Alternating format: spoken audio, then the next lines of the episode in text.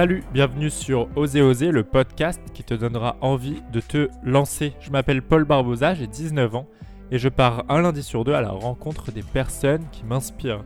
Des entrepreneurs, des artistes, des experts et des passionnés qui ont osé s'affranchir des barrières pour passer à l'action. Ils nous racontent leur parcours, leurs inspirations et nous montrent comment à notre tour oser Pour ce neuvième épisode, je pars à la rencontre d'Elsa Cohen, une jeune ancienne entrepreneuse de 20 ans qui a décidé en fin de classe de première de quitter le lycée et sa ville natale pour passer le bac en candidat libre et partir vivre à Paris. Alors qu'en maternelle, elle adorait apprendre à l'école, une fois arrivée en primaire et au collège, tout change, elle devient phobique scolaire. Les années qui ont suivi n'ont pas vraiment été synonymes de bonheur pour Elsa, elle ne se sentait pas à sa place à l'école, jusqu'à ce jour au lycée en fin de première où elle prend une décision radicale qui va changer sa vie. À seulement 16 ans, elle quitte le lycée pour passer le bac en candidat libre. Elle quitte également Marseille pour Paris. Là-bas, c'est sa grand-mère qui l'accueillera généreusement, mais pas question de ne rien faire pendant cette année de terminale où elle continue de suivre des cours grâce à des sites de cours en ligne et des vidéos YouTube. En plus de ça, elle postule dans des startups parisiennes en tant que stagiaire pour découvrir le monde fabuleux de l'entrepreneuriat. Elle entre alors à Station F en tant que community manager pour une startup, puis suit une formation gratuite sur l'entrepreneuriat chez The Family d'Oussama Hamar. Bref, elle travaille constamment, elle est déterminée à réussir. En fin de terminale, alors qu'aucun de ses anciens professeurs n'y croyait, elle obtient son bac avec mention et elle décide par la suite de créer un projet et même un livre autour de sa folle aventure, Hack ton bac. Hack ton bac, c'est un guide qui permet aux élèves d'obtenir leur bac en travaillant plus intelligemment afin de leur laisser du temps pour développer leur passion et trouver leur orientation. Une belle histoire, mais seulement voilà, ce rythme acharné a eu raison d'Elsa, puisqu'elle finit par souffrir d'un burn-out. Aujourd'hui, Elsa Cohen est dans une école de danse contemporaine à Berlin. Elle s'intéresse également à l'art-thérapie et je suis très fier de la recevoir aujourd'hui sur Oser, Oser. On parle de sa phobie scolaire, du moment où elle a décidé de quitter le lycée, sa ville natale, de son aventure entrepreneuriale, de ses peurs, de son audace à toute épreuve, mais nous évoquons aussi son burn-out, sa toute nouvelle vie à Berlin, et nous nous demandons si le travail et l'accomplissement peuvent mener au bonheur. J'ai adoré enregistrer cet épisode, j'ai passé un super moment, j'espère que ça va te plaire. N'oublie pas de t'abonner sur Apple Podcast ou Spotify et de laisser un avis sur Apple Podcast. Ça aide Oser Oser à se faire connaître de plein de nouvelles personnes. Merci beaucoup et bonne écoute. Quand c'est ce que tu disais dans une de tes précédentes interviews, quand tu étais en petite section maternelle, tu avais déjà terminé le programme de moyenne section. Euh, à cette époque-là, t'adorais apprendre, et pourtant, quand tu es arrivé en primaire et, au collège, tu as commencé à devenir phobique euh, scolaire. Est-ce que tu te sentais différente, voire mise à l'écart des autres à cette période-là de ta vie? Mmh, Je dirais pas que je me sentais mise à l'écart. Je pense que mon vrai souci avec l'école, ça a toujours été que je m'ennuyais en fait. Et j'avais, j'ai toujours eu cette euh, envie d'apprendre, comme le peut en témoigner euh, mon expérience euh, de maternelle. Mais très rapidement, je me suis ennuyée et je me suis sentie plutôt à l'écart du système que des autres élèves parce que, au contraire, même par rapport aux autres élèves, j'ai toujours ressenti cette espèce de hum, de solidarité générale en fait que tu dans le même bateau avec les autres et que tu que tout le monde se fait chier et que personne n'y peut rien en fait et et donc plutôt d'être euh, ouais, victime de ce système-là. D'accord. Mm. Très bien. Et euh, à cette période-là de ta vie, tu voulais faire quoi dans la vie, justement? Est-ce que tu savais au collège, au lycée, ce que tu voulais faire plus tard? Bah pas du tout. Euh, je pense que c'était aussi ça le souci à cette époque-là, c'est que j'avais pas vraiment de passion, j'avais pas, je faisais pas d'activité extrascolaire. Donc, non seulement je m'ennuyais en cours, mais je m'ennuyais aussi en dehors du, lycée ou du collège. Et, euh, et voilà, j'aimais bien dessiner, mais c'était. Ouais, non, il n'y avait pas. C'était une période euh, sombre de ma vie. il y avait très peu d'espoir. Il y avait très très peu d'espoir et c'est quand j'ai commencé à m'intéresser à l'éducation en fait que j'ai trouvé un truc auquel me rattacher en dehors de l'école et que j'ai commencé à écrire des articles et que je me suis dit ben en fait voilà je sais pas exactement ce que je veux faire dans l'éducation mais euh, mais je vais mais il y a quelque chose j'ai ma place en fait dans ce secteur là donc avant ça c'était le, le néant euh, total du coup de ouf ok très bien l'éducation du coup et euh, bah justement tu as décidé à, à 16 ans à la fin de, de ta première enfin de ta classe voilà de première de quitter l'école de quitter ta ville euh, d'enfance. Donc, c'était, tu as vécu à Marseille, c'est ça? Mmh C'est ça. À Marseille. Et donc, tu es parti à Paris à 16 ans. Et euh, voilà, tu passes le bac en candidat libre. Qu'est-ce qui s'est passé dans ta tête à ce moment-là, quand même Eh bien, si tu veux, l'ennui que je ressentais euh, en primaire ou au collège s'est accentué. Et en fait, de un ennui profond, je suis devenue carrément euh, phobique, comme tu l'as dit, et, en plein décrochage, en fait. Et du coup, j'ai commencé à beaucoup sécher les cours. Euh, et les rendez-vous avec mon CPE et ma mère ont commencé à s'enchaîner. et donc, un jour, j'étais vraiment en mode rebelle à cette époque-là. Et du coup, un jour, je me suis présentée à ma prof principale, il y avait ma mère, et je leur ai dit, bah, en fait, euh, vous allez pas me faire faire passer le bac dans ces conditions-là. Je, si vous essayez, je vais rendre feuille blanche et je vais pas l'avoir et ce sera bien fait pour vous. euh, par contre, on peut peut-être penser à un arrangement. Euh, si vous me laissez me déscolariser euh, et faire mes expériences, moi de bonne foi, j'accepte de, réviser le bac. Et euh, ma prof principale, elle était hors d'elle, vraiment. Elle a commencé à faire tout un drame, elle, elle y croyait pas du tout. Et elle a dit à ma mère, mais votre fille va droit dans le mur. Et puis ma mère, elle savait pas trop quoi faire, mais elle m'a écoutée et je lui ai pas laissé trop le choix. Et du coup, je me suis déscolarisée en n'ayant aucune idée de ce que j'allais faire ensuite c'était un instinct de survie en fait qui, qui m'est apparu. C'est vrai que cette idée-là est, est, folle, je trouve. Enfin, Est-ce que tu as été inspiré par quelqu'un? Que tu avais déjà vu une personne, euh, voilà, je sais pas, à la télé ou quoi faire ça, ou sur Internet, ou vraiment c'est venu euh, instinctivement?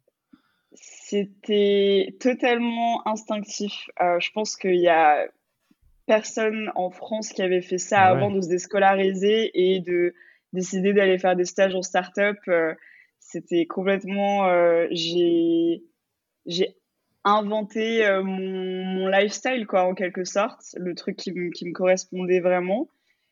et donc, j'avais aucun modèle. Et c'était ça qui était aussi dur, en fait, dans cette décision. C'est que je savais pas ce que j'allais faire, j'avais pas d'exemple. C'est tellement hum, tabou encore aujourd'hui, en fait, le fait de se déscolariser et le fait de ne pas réussir à l'école dans le chemin traditionnel.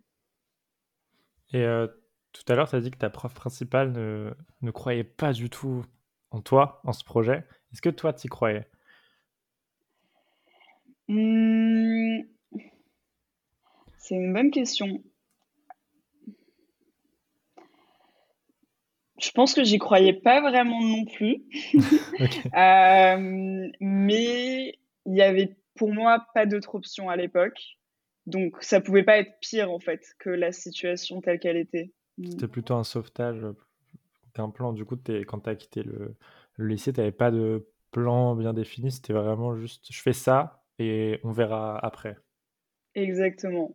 J'ai pris la décision. Le plus dur, c'était de prendre la décision. Et une fois que je l'avais prise, j'ai commencé à bosser sur OK, maintenant, qu'est-ce qu'on fait?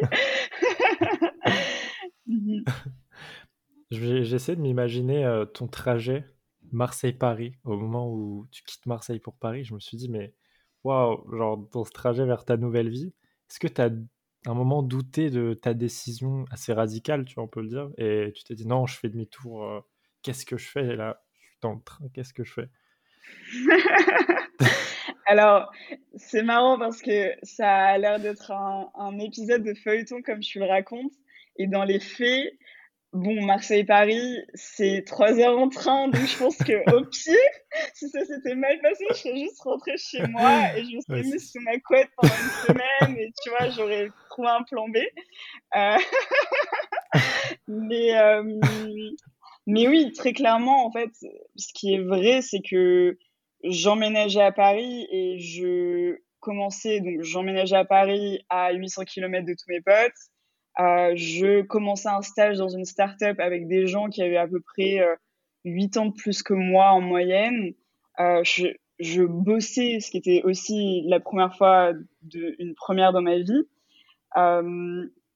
Donc ouais, j'étais méga stressée. Je me rappelle très bien le jour où j'ai fait mon entretien d'embauche avec la start-up qui m'a pris en stage j'ai pleuré peut-être euh, jusqu'à trois minutes avant le rendez-vous. juste le temps, tu vois, de, de m'essuyer un peu les yeux et de respirer. Et puis j'étais partie.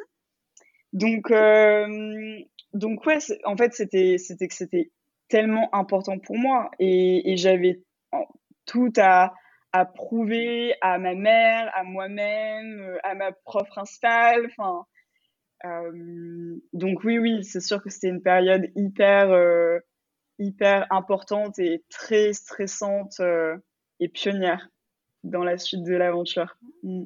Parce que partir à 16 ans, comme tu l'as dit, à 800 km de tes potes, euh, t'as as dû te sentir seule à des moments, non?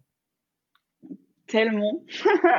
Cette année terminale, ça a été aussi euh, une année de grande solitude, tout simplement parce que je connaissais personne à Paris. Donc, je suis devenue très vite pote avec les gens de ma startup, mais en fait, hmm, donc la, la startup se trouve à Station F, qui a un grand campus qui accueille plein de startups. Et en fait, c'était hyper chouette. Je rencontrais plein de gens, mais finalement, j'étais quand même un peu la meuf chelou qui a 16 ans. Euh, on ne sait pas d'où elle sort. et donc, euh, j'ai eu quand même pas mal de difficultés à, créer du lien à ce moment-là. Euh, en parallèle, je révisais mon bac toute seule et en fait, ça, personne ne pouvait le comprendre, ni mes collègues de travail, ni ma famille, ni mes potes de Marseille. Et c'était une expérience qui était tellement dure de, trouver les méthodes pour apprendre et de réviser toute seule toute la journée. Euh, donc ouais, ça a pris du temps et j'ai fini par me faire ma bande, mais ça, ça a pris du temps carrément. Et ben justement, tu m'as dit que tes parents t'avaient soutenu euh, face à cette décision. C'est cool, tu vois, mais là, tu as parlé de tes amis de Marseille, tes camarades de classe. Est-ce qu'ils ont compris euh, cette, cette décision de partir comme ça et de quitter quoi? Pas du tout. Ils n'ont pas du tout compris, mais même moi, je comprenais pas vraiment ce que je faisais dans le, dans le, dans le présent à cette époque-là. C'est-à-dire que qu'ils savaient que j'étais intéressée par l'éducation, qu'ils savaient que j'étais malheureuse à l'école, j'avais déjà publié un article par rapport à, à mon expérience vis-à-vis de l'école euh, à cette époque-là. Donc, ils savaient un petit peu que, que je rentrais pas dans le moule traditionnel, euh, mais ils ont pas du tout compris ce que j'allais foutre à Paris.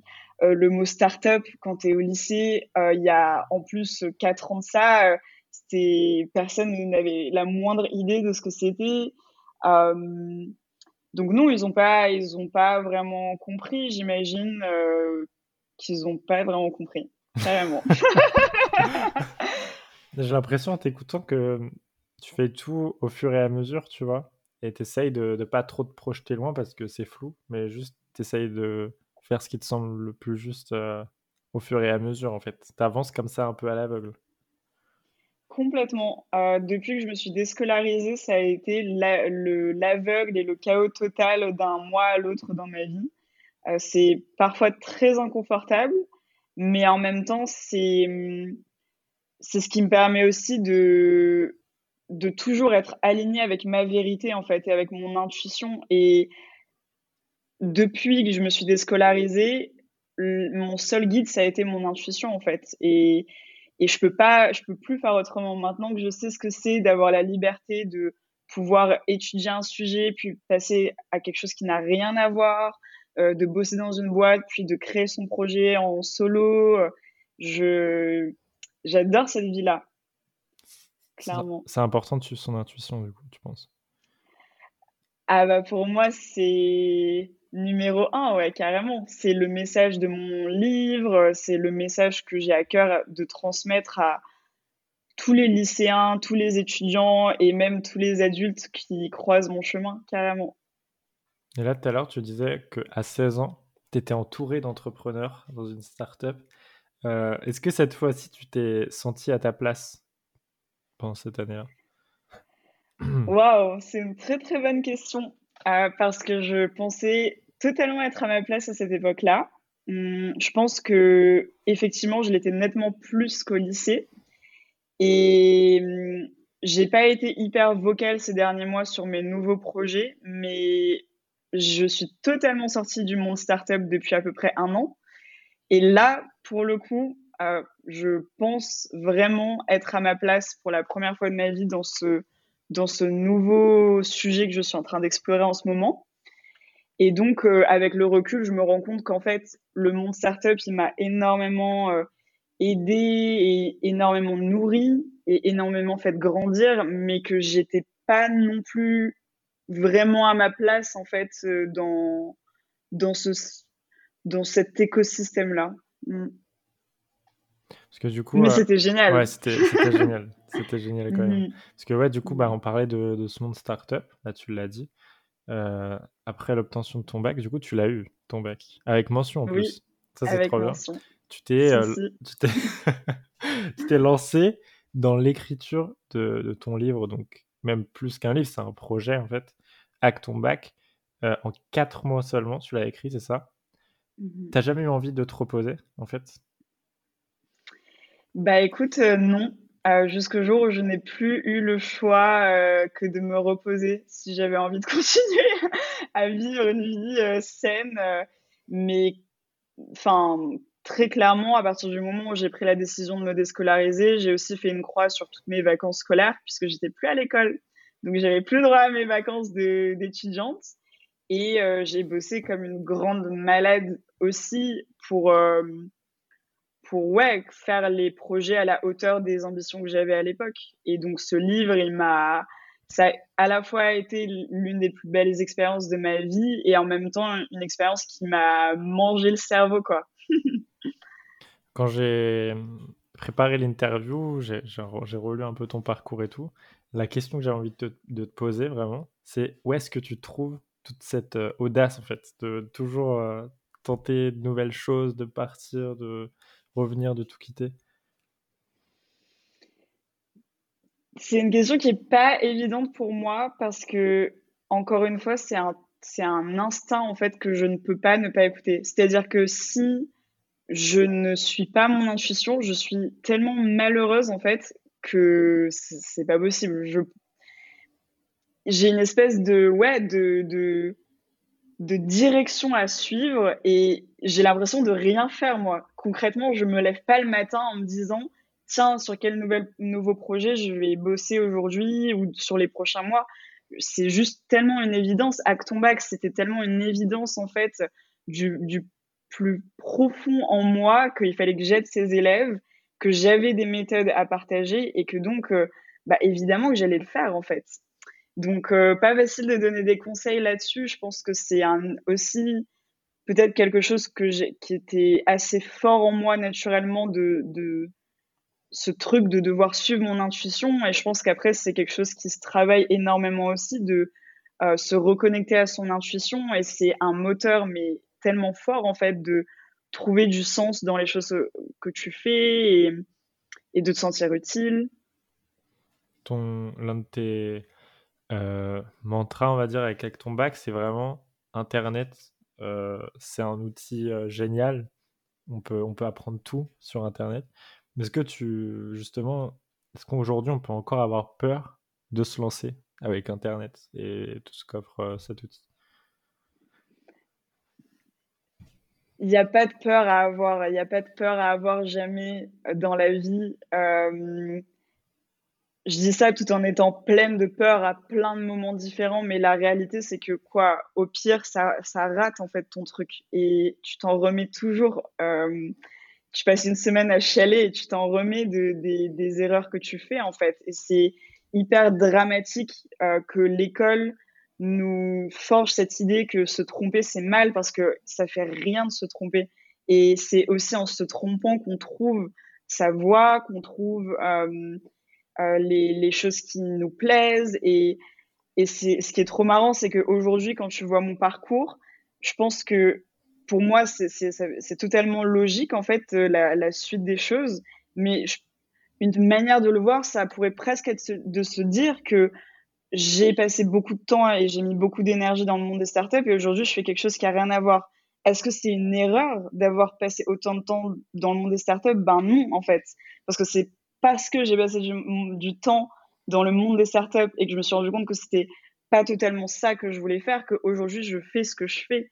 Et, euh, donc, ouais, pour moi, euh, euh, Internet, c'est une opportunité, mais tellement incroyable et unique que notre génération a, à la fois d'accéder à la connaissance, à la fois d'avoir une voix, de créer ces projets sans argent. Enfin, c'est effectivement, je suis assez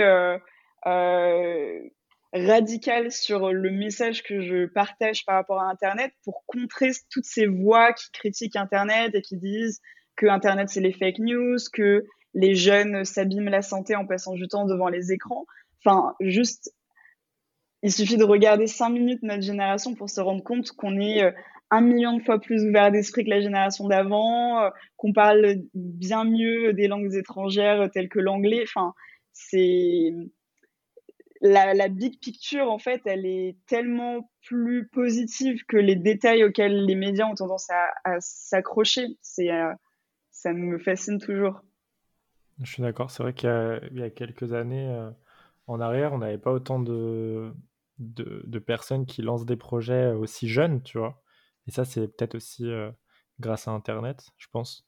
Tu disais tout à l'heure que euh, tu parlais de se tromper. Toi, tu t'es déjà trompé pendant ton parcours? Bah ouais, des tonnes fois. Disons que, euh, en fait, j'ai pas fait, mais c'est ça qui est marrant, tu vois, avec les erreurs, c'est que au fond, tout le monde s'en fout que tu fasses des erreurs et c'est jamais les choses dont les gens vont se rappeler. C'est-à-dire que euh, toutes les success stories, elles sont mais pleines d'erreurs. Et moi, Acton mais le nombre d'erreurs que j'ai fait en faisant ce projet, mais enfin, c'est hallucinant. Je me suis trompée sur euh, certaines personnes avec qui j'ai travaillé. Je me suis trompée sur euh, le temps que j'ai dédié à certains détails qui n'avaient aucune importance. Mais, mais en fait, personne ne s'en rappelle. Et même moi, avec le recul, je m'en rappelle à peine. Sur le coup, ça me paraissait être des montagnes. Mais franchement, euh, euh, ouais, ouais, ouais, bien sûr que, que je, me, je, me, suis trompée et je me trompe tout le temps. C'est quoi C'est quand la dernière Oh, pardon, vas-y, vas-y. Excuse-moi. Euh, non, non, mais juste, ce qui est, ce qui est trop marrant, c'est que. Bah, j'ai oublié ce que je voulais dire. Peu importe. Oups. c'est quand la dernière fois que tu t'es trompé, du coup? Hmm. Bah, hmm, hier, euh, j'étais en train de peindre et j'ai j'ai été impatiente et du coup, ma, mon dessin que je, sur lequel je bosse depuis deux semaines en mode full time, euh, je reste jusqu'à 2 heures du matin à peindre depuis deux semaines. J'ai été impatiente une fois et j'ai fait une grosse bourde et je suis trop en colère contre oh moi parce que c'est vraiment le travail d'artisan. C'est-à-dire que tu peux pas, une fois que tu as fait ta bourde, soit tu recommences tout, soit tu essayes de, de cacher un peu la bourde, mais euh, c'est pas comme Internet pour le coup. Tu peux pas juste euh, supprimer ce que tu as fait et puis recommencer, quoi. Voilà, ma dernière erreur. Je te sens frustré là. Légèrement. ouais, un petit peu, j'avoue. Tu parles de, de travail et d'accomplissement, on en parle depuis tout à l'heure. C'est ça qui te rend heureuse aujourd'hui? Le fait de s'accomplir? Oui, euh, le fait de s'accomplir, beaucoup plus que le fait de d'accomplir en soi. C'est-à-dire que je pense que la raison pour laquelle je me suis éloignée du monde des startups, c'est que dans le monde des startups, tu as ce truc d'ambition, d'accomplir quelque chose de grand, de euh, qui fait beaucoup d'argent, qui, a beaucoup d'utilisateurs ou je ne sais quoi. Et hum, je me suis rendu compte que ça, c'était pas quelque chose qui me parlait en fait, et que moi, j'en avais un peu rien à faire du nombre d'argent que j'allais gagner ou du nombre d'utilisateurs que j'aurais euh, sur mon produit. Euh, mais que par contre, effectivement, ce qui me faisait vibrer, c'était de m'accomplir et de, euh, de me lever le matin et de faire les choses que j'avais envie de faire parce qu'elles avaient du sens pour moi, en fait. Ok. tu parles beaucoup de. Bah, tu as quitté, du coup, le monde des startups après un burn-out, si je ne me trompe pas. C'est mmh ça est-ce que tu regrettes tes choix d'hyperproductivité? Pendant ton, ton année de terminale et, et pendant ton bac? Mmh, Alors, j'essaie de ne pas avoir de regrets, donc je ne le pense pas vraiment en regret cette expérience parce que je pense que c'était à vivre en fait et que, et que dans la vie, on fait des erreurs, on vient de le dire 50 fois. Et donc, euh, que c'était une super belle leçon, en fait, que, bah, en effet, euh, je pouvais pas transcender mon corps physique et que j'avais besoin de dormir la nuit et que j'avais besoin de repos à certains moments. Et je pense que quelqu'un aurait pu me prévenir, euh, la Elsa du futur aurait pu visiter la Elsa du passé et j'en aurais eu rien à cirer, quoi. J'avais besoin de, de, tenter le truc et c'était aussi une intensité qui a certes à un, moment a commencé à devenir destructrice, mais qui a été aussi euh, mais incroyable à vivre. Et, et j'ai énormément appris euh, avec, avec cette intensité de travail. Et, et, donc, euh, et donc, non, pas de regret en fait. C'était très chouette, malgré le fait que j'ai eu, j'ai pris, j'ai eu besoin de temps pour m'en remettre. c'était génial. Et justement, aujourd'hui, on fait cette interview à distance. C'est la première fois que je fais une interview à distance. Parce que tu n'habites plus en France. Tu avais besoin de, de, cet air nouveau pour, euh, pour rebondir? Euh, Je pense que ma décision d'aller à l'étranger, c'était pas vraiment un besoin de, de rebondir. C'était hum, plutôt que, en fait, quand j'ai déménagé à Paris, j'ai donc euh, quitté la part de ma mère et j'ai passé à peu près 2-3 ans à squatter en fait parce que j'avais pas les, les, moyens de me payer un loyer à Paris. Et donc j'ai squatté sur le canapé de ma grand-mère, j'ai squatté sur le canapé de mes potes pendant 2-3 ans. Et en fait, à un moment, je me suis juste rendu compte que avec toute cette démarche de prendre soin de moi et de respecter euh, mes besoins de euh, dormir ou euh, de manger sainement ou de faire du sport, j'avais aussi un besoin d'intimité et en fait, ce besoin, j'aurais pu en fait le, le, remplir à Paris, mais j'avais encore une fois un appel pour euh, Berlin, qui est donc la ville dans laquelle je vis en ce moment. Et, et c'était dans cette ville-là que j'avais envie de, de, créer quelque chose de nouveau. Euh, l'idée de rebondir me, me, me, parle pas vraiment, mais ouais, c'était, bah, franchement, encore une fois, c'était hyper instinctif, quoi. J'avais rien à faire à Berlin, je connaissais personne, mais c'était hyper euh, agréable aussi, cette idée de rien connaître de la ville, de pas connaître la langue, de connaître personne, d'être totalement, euh, ouais, je sais pas, il y avait un truc très poétique là-dedans. Je suis une grande poète, mes heures perdues. Tu parles allemand aujourd'hui, du coup? Pas du tout.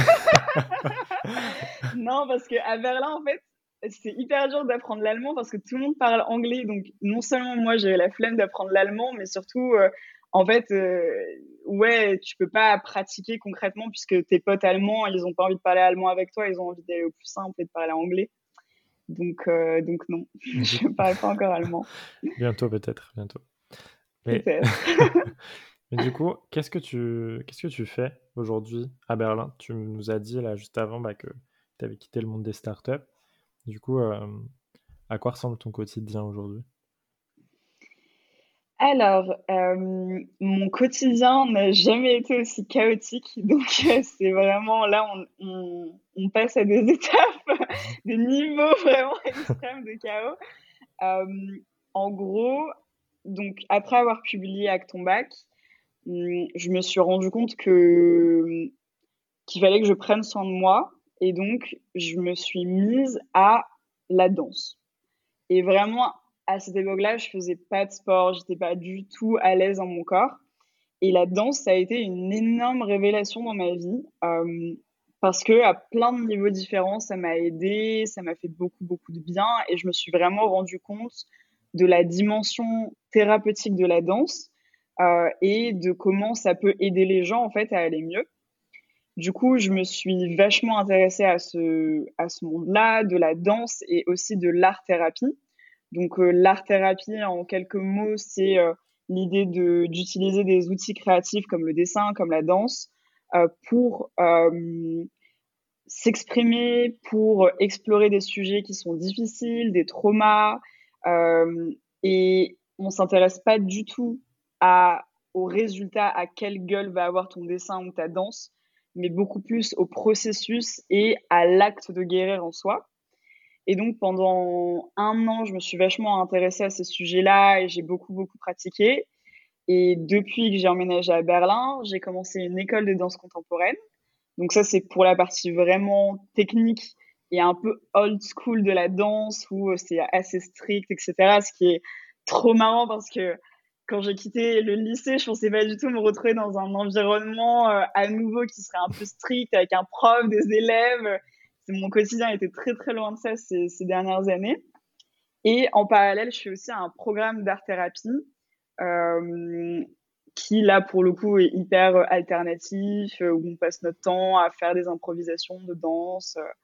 Et donc voilà, mon quotidien, c'est entre la danse contemporaine et l'art-thérapie. Et et également un million de trucs qui m'intéressent, euh, euh, biomécanique du sport, euh, comprendre comment mon corps fonctionne scientifiquement parlant, émotionnellement parlant, peindre. Et, et, voilà quoi, et d'autres trucs encore. c'est génial. C'est génial. On a l'impression, dis-moi si je me trompe, mais que tu as vraiment trouvé ce qui t'anime aujourd'hui, non? Complètement. Bah ouais, effectivement, je me sens à la fois animée par quelque chose qui est, qui est hyper fort et qui me correspond hyper bien. Et, euh, et aussi dans lequel finalement j'ai vachement trouvé mon équilibre en fait. C'est-à-dire que Acton Back, ça m'animait tout autant, mais c'était tellement déséquilibré. Et, et là aujourd'hui, j'arrive à, à ouais, trouver euh, un espèce de d'équilibre dans lequel me sentir bien entre mes passions, euh, et ma vie euh, perso. Et donc, c'est cool. C'est très cool. Mm. Est-ce que des fois, tu te, tu te, poses la question à quoi aurait ressemblé ma vie si j'avais pas quitté le, le lycée, si j'avais continué euh, un parcours plus classique comme mes potes de, de Marseille? Ah, Je me suis jamais posé la question, mais rien que l'idée euh, me... me déplaît. C'est trop marrant parce que encore cette nuit, j'ai fait un rêve où j'ai rêvé que en fait, j'avais pas quitté l'école et j'étais au lycée. C'était le jour de la rentrée des classes. True story. J'ai rêvé de ça la nuit dernière. Et dans mon rêve, j'étais en cours et je comprenais pas ce que je faisais là. et j'étais vraiment en mode, mais non, mais non, non, non, c'est pas possible. Et quand je me suis réveillée, j'étais en mode, ok, genre vraiment, je pense que j'aurais pas pu faire un cauchemar plus stressant que celui-ci. Donc vraiment, ah j'ai pas du tout envie d'imaginer la personne que je serais si j'étais restée à l'école. Enfin, je pense que je serais euh, profondément malheureuse, quoi. du coup, euh, tu suis ton, ton instinct. Euh, dans, dans 5 ans, par exemple, tu ne sais pas du tout où, tu seras. Tu n'as pas de, de vision un peu comme ça Mmh, bah, je suis quelqu'un d'assez rêveur euh, et donc euh, et donc évidemment qu'il y a des moments où je me projette euh, tout en sachant que la vie que j'ai choisie elle est hyper chaotique et qu'en fait elle est à la fois chaotique et aussi elle est remplie de, de nouvelles expériences. Et donc j'ai aussi appris avec le temps ces dernières années que je pouvais pas en fait prévoir à l'avance parce que je sais pas qui je vais rencontrer parce que je sais pas euh, quelle euh, chose je vais découvrir qui va peut-être me faire complètement changer de direction?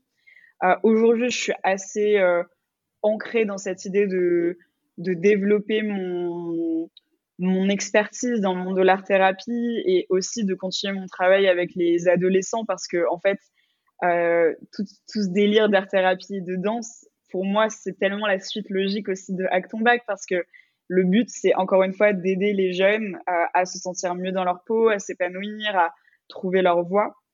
Euh, et donc, dans cinq ans, je sais pas, euh, j'aimerais bien ouvrir une école alternative, faire plein d'art-thérapie, aider les élèves à hacker leur bac. Peut-être que d'ici cinq ans, le bac n'existera plus, qui sait. donc voilà, Plein, plein de projets. Oui, oui, pour répondre à ta question, un million de projets et probablement aucun qui se réalisera, mais c'est pas grave. C'est trop bien. Et les rencontres, du coup, là, tu l'as dit euh, dans ta réponse juste avant. Tu penses que ça joue beaucoup sur euh, ce que tu comptes faire plus tard? Mmh, Bien sûr, ouais. Je m'inspire énormément des gens que je rencontre, ou, plutôt les gens que je rencontre m'inspirent énormément, euh, malgré moi je pense qu'aujourd'hui, j'ai quand même bien, euh, j'ai quand même bien creusé profond dans, dans ce qui m'anime et dans, et dans qu'est-ce qui me fait me sentir bien et qu'est-ce qui me fait me sentir moins bien. Donc, je pense que je suis assez ancrée sur euh, qui je suis, euh, même si c'est des sujets qui, je veux dire, qu'on réexplore sans cesse. Donc, je pense que, ouais, par rapport à il y a un an, je suis, je me sens beaucoup moins girouette euh, par rapport aux gens que je rencontre, mais je pense que c'est c'est absolument génial et important de se laisser aussi porter par euh, ouais, les gens que tu rencontres. Hmm. Très bien, c'est super.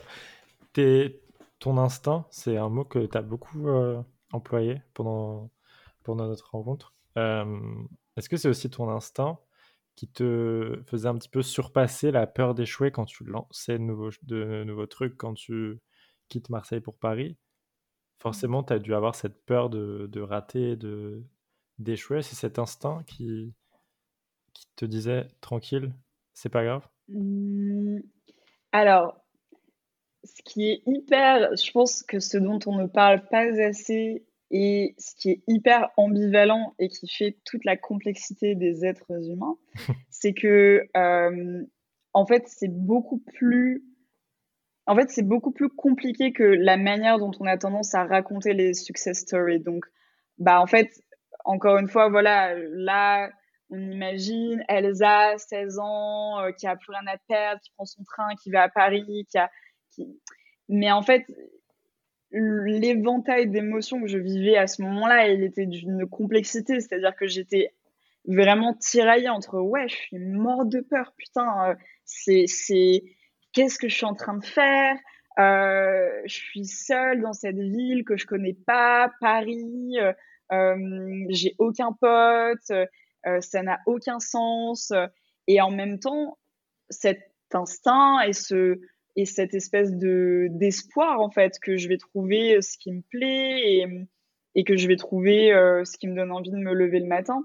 Donc euh, je pense que c'est hyper important de, de rappeler aux gens que c'est sain en fait d'avoir peur. On est en fait la peur c'est extrêmement sain tout simplement parce que si tu n'avais pas peur, tu regarderais pas à droite et à gauche quand tu traverses dans la rue et que tu te lancerais dans des projets complètement débiles euh, sans te rendre compte qu'en fait, euh, tu vas droit dans le mur.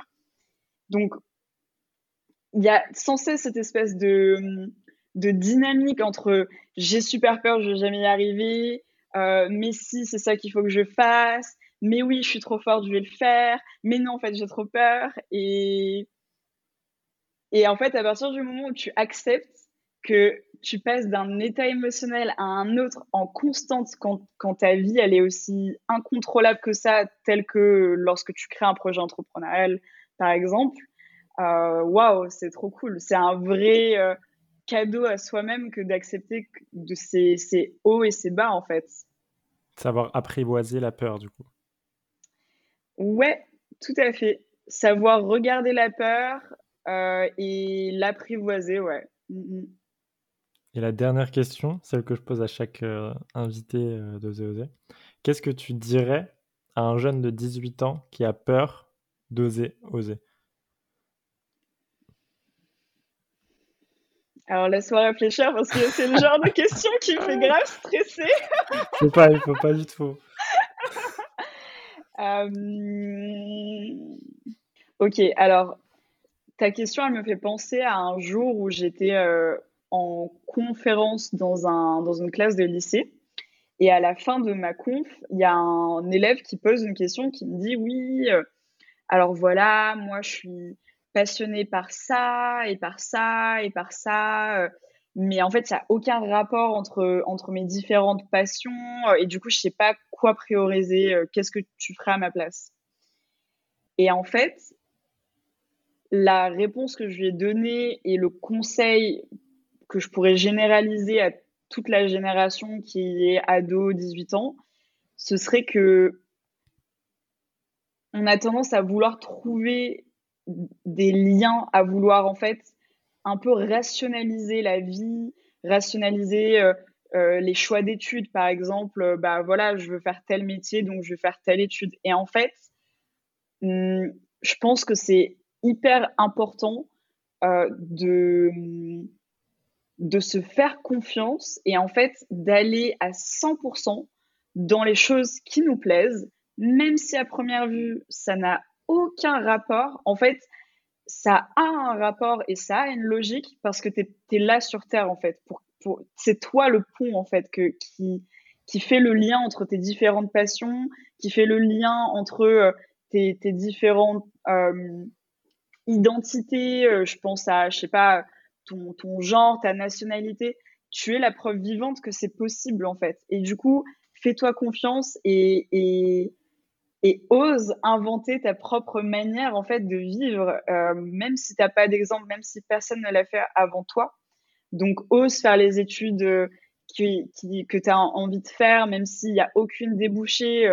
Les débouchés, tu les inventeras en temps voulu en fait qu'est-ce qui, se passe si tu fais les études qui te mènent pas au métier que tu veux? Bah en fait, pendant trois ans, tu kiffes et après, tu apprends tout sur Internet pour te trouver un job. Et, euh, et avec le temps, tu crées des ponts entre ce que tu as appris, tes passions et et t'inventes en fait. Et je pense que c'est quelque chose qu'on n'apprend pas du tout à l'école. On apprend même l'opposé, alors que que la vie, c'est tellement organique en fait. C'est tellement euh, à partir de plein de trucs qui n'ont rien à voir, tu crées la vie en fait. Et c'est ça qui est trop beau et c'est ça qui est, qui est trop chouette avec, euh, avec l'expérience d'être de, d'être en vie, quoi. trop bien.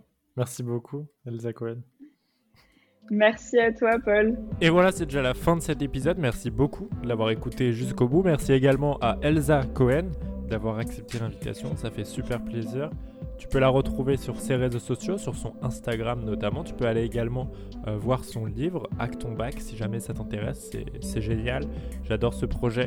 Merci Quant à nous, on se retrouve dans deux semaines, lundi d'après, pour un prochain épisode. En attendant, tu peux venir me suivre sur Instagram, oser.oser. Ça fait plaisir. On peut suivre un petit peu là-bas toute l'aventure du podcast. N'hésite pas également à t'abonner sur Spotify ou Apple Podcast pour ne rien rater des prochains épisodes et également laisser un avis sur Apple Podcast. Ça fait toujours plaisir et ça permet à Oser Oser de se faire connaître de plein de nouvelles personnes. Merci beaucoup d'avoir écouté l'épisode jusqu'au bout et à très vite.